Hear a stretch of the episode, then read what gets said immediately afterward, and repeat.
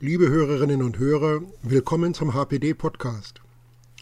Wir haben die Rede aufgezeichnet, die Professor Dr.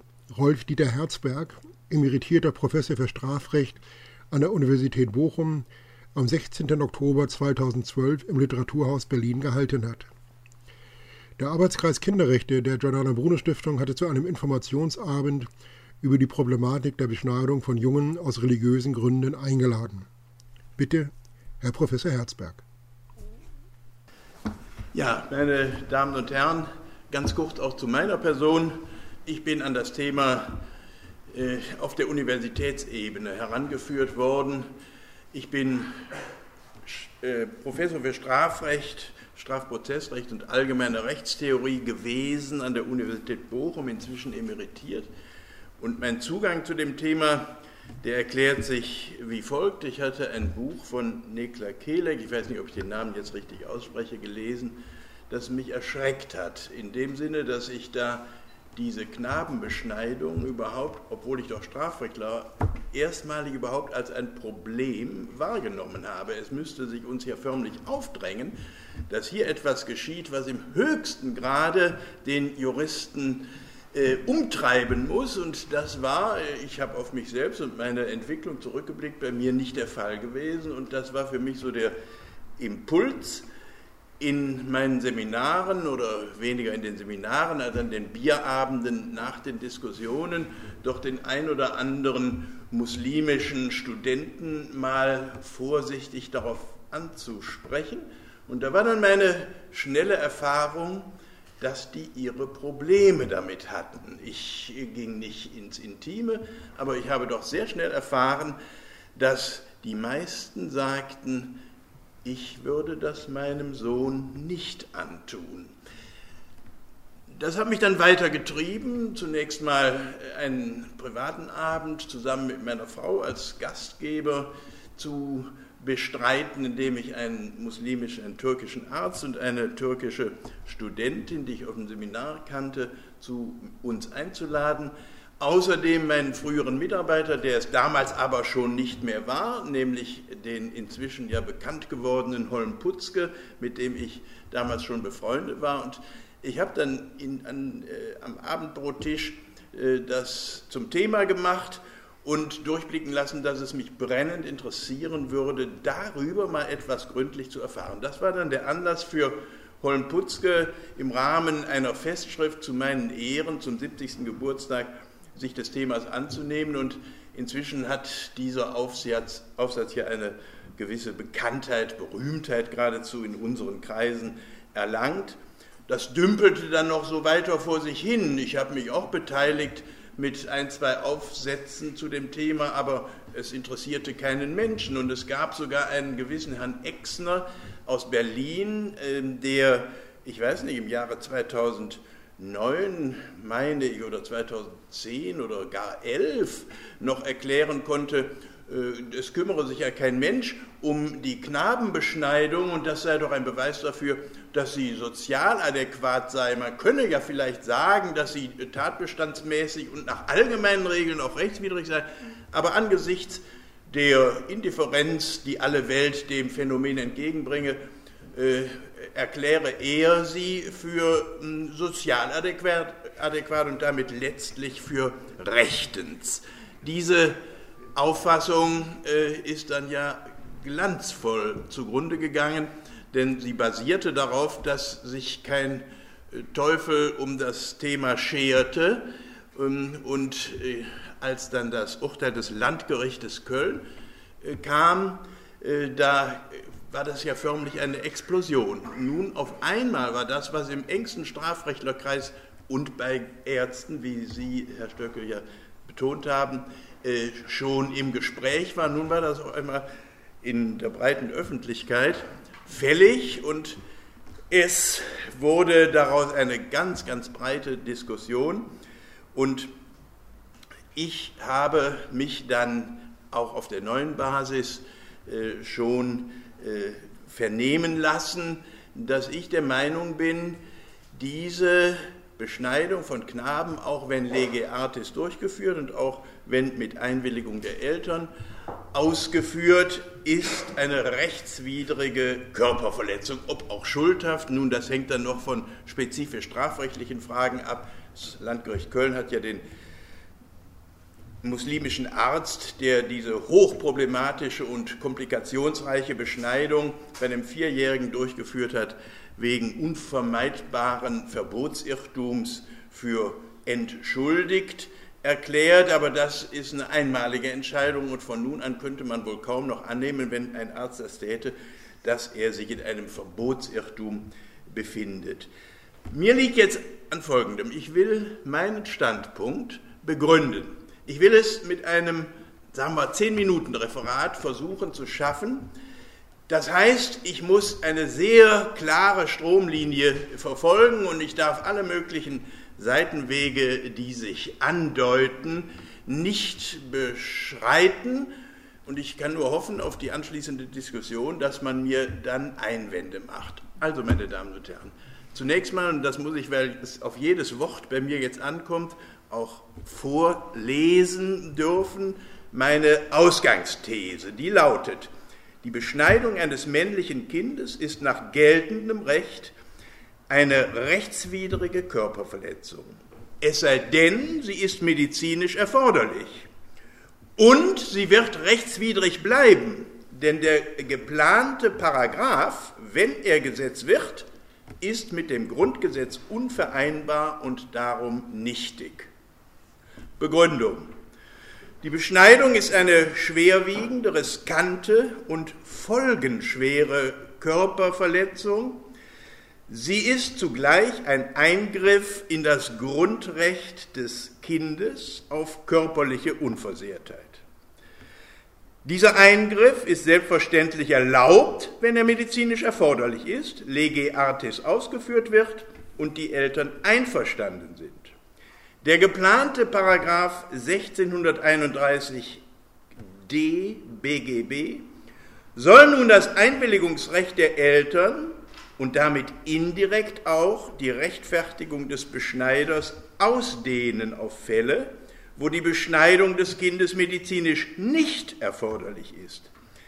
Er fügt sich ein in die Vorschriften des familienrechtlichen Kinderschutzes.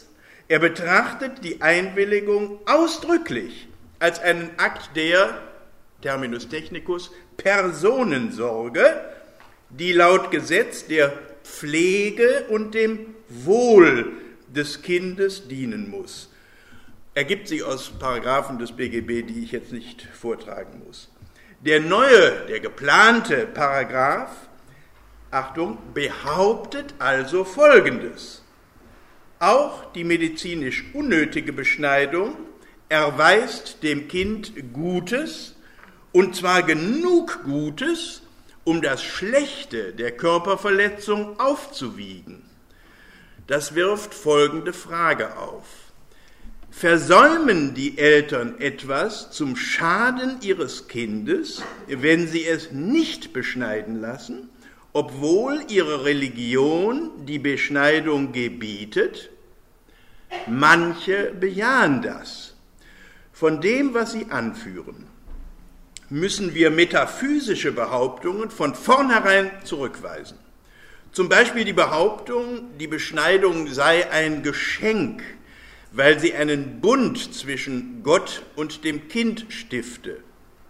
Wir dürfen Verletzungen nicht deshalb erlauben, weil eine Religion solche Aussagen macht und ihre Anhänger daran glauben. Unser Staat ist kein Gottesstaat und er besitzt keine Staatsreligion. Bei uns gelten die Gesetze einer säkularen, der Vernunft und Rationalität verpflichteten Rechtsordnung. Keine Religion steht darüber, jede hat sich darein zu fügen. Es bleibt die Behauptung von Vorteilen für das Kind, die rational nachprüfbar sind. Hygiene, religiöse Integration, Minderung von Krankheitsgefahren beim Geschlechtsverkehr in späteren Jahren. Aber erstens wöge Konjunktiv, wöge keiner dieser Vorteile, wenn feststellbar, schwer genug die Schmerzen, Risiken und belastenden Dauerfolgen der Beschneidung aufzuwiegen. Und zweitens sind weder Hygiene noch Integration noch Gesundheitsschutz in späteren Jahren abhängig von der Beschneidung des Kindes.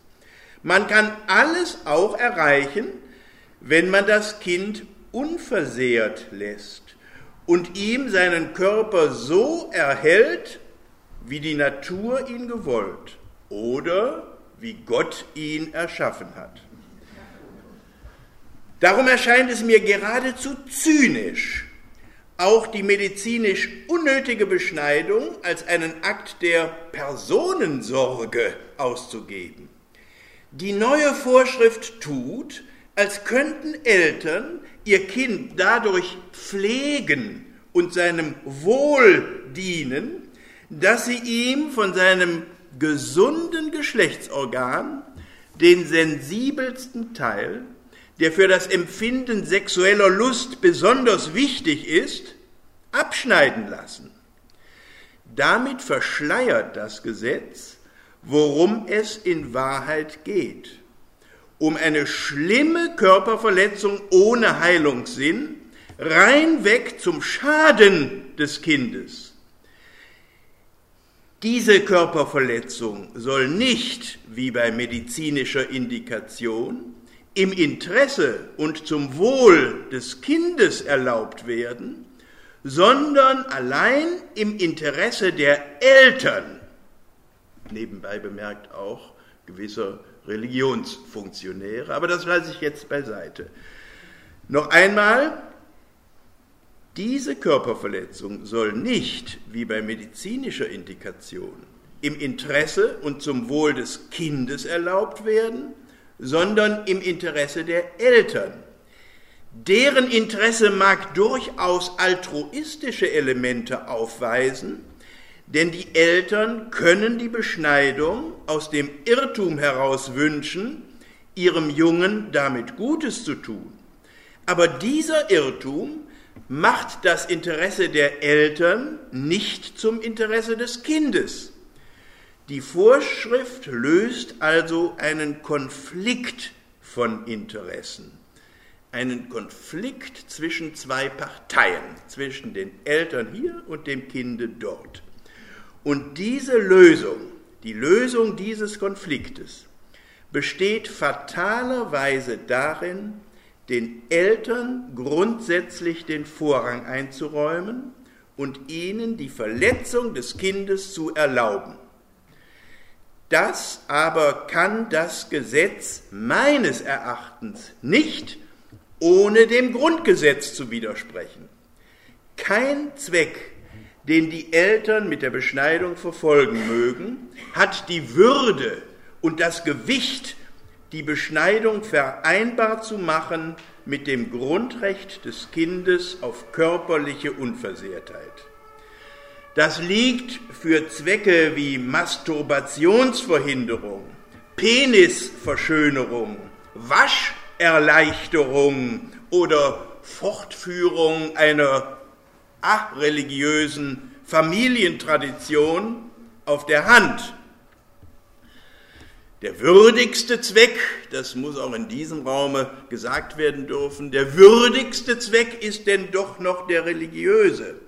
Aber auch für diesen hierzulande im Vordergrund stehenden Zweck gilt das, was ich gesagt habe.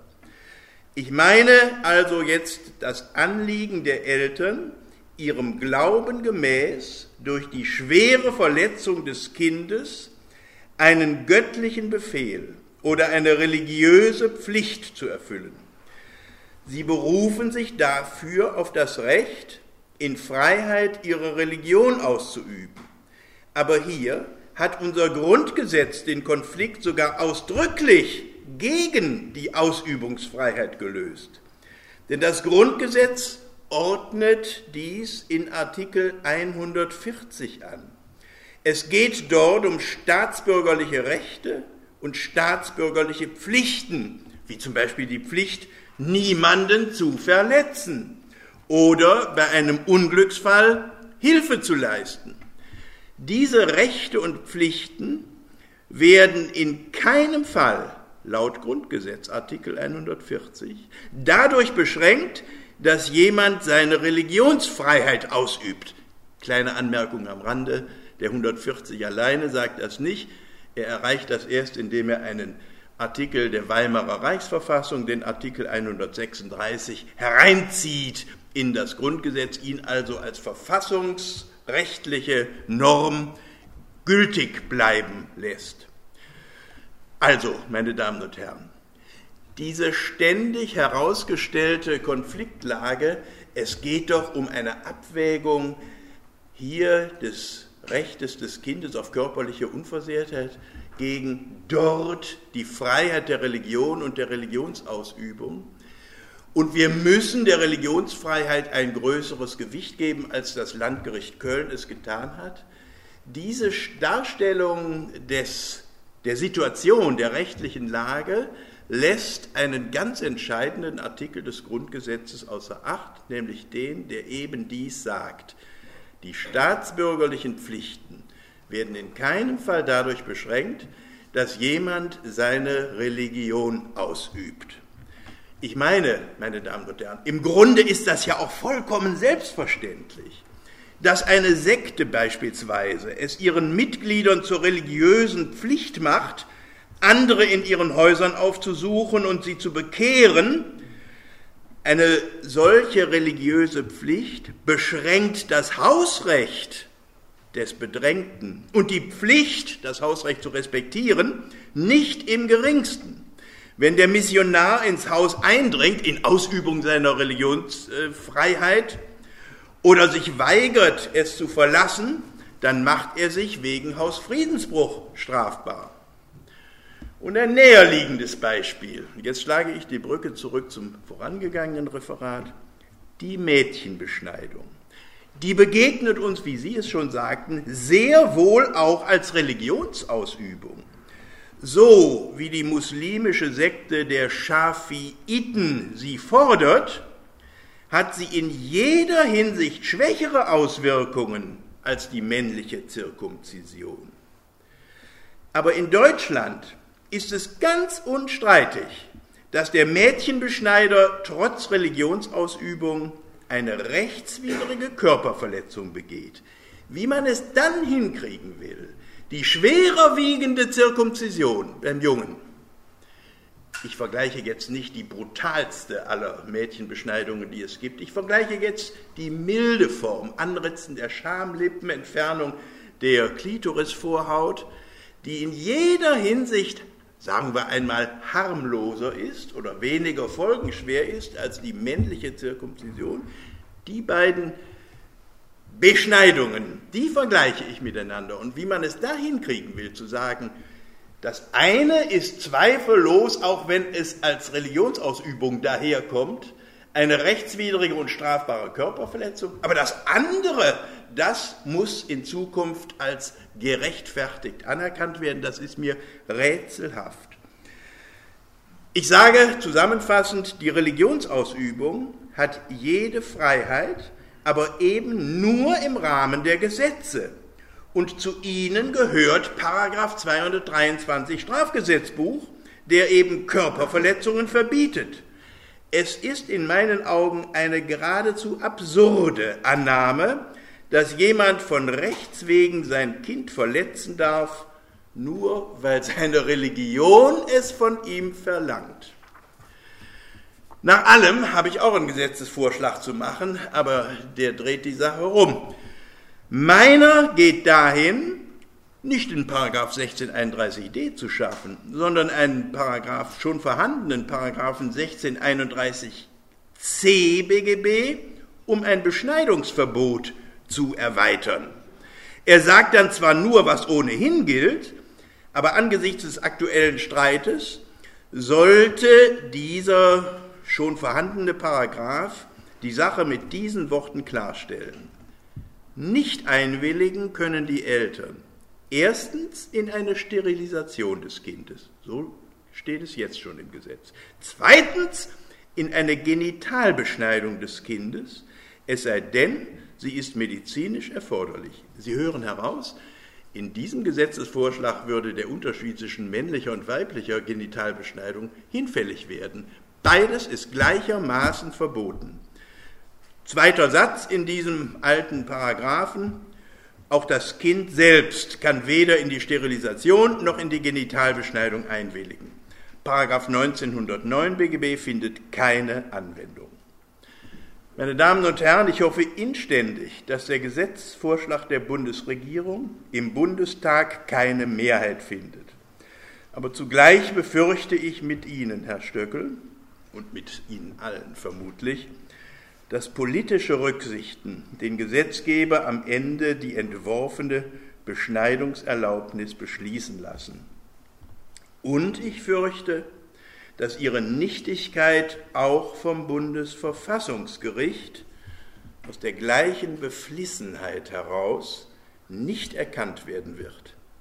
Ich will nicht dramatisieren, aber es wäre für mich ein zivilisatorischer Rückschritt und ein Verlust an Humanität und Rechtskultur. Eine Abgeordnete der SPD-Fraktion hat gesagt, und ich mache mir abschließend ihre Worte zu eigen, ich möchte nicht, dass Deutschland in die Geschichte eingeht als das Land, das Körperverletzungen an wehrlosen Kindern legalisiert wegen irgendwelcher Bibelstellen und wegen tausende von Jahren alten Traditionen. Der Respekt vor dem Leben, das ist doch unsere Lektion aus der Nazizeit. Schönen Dank für Ihre Aufmerksamkeit.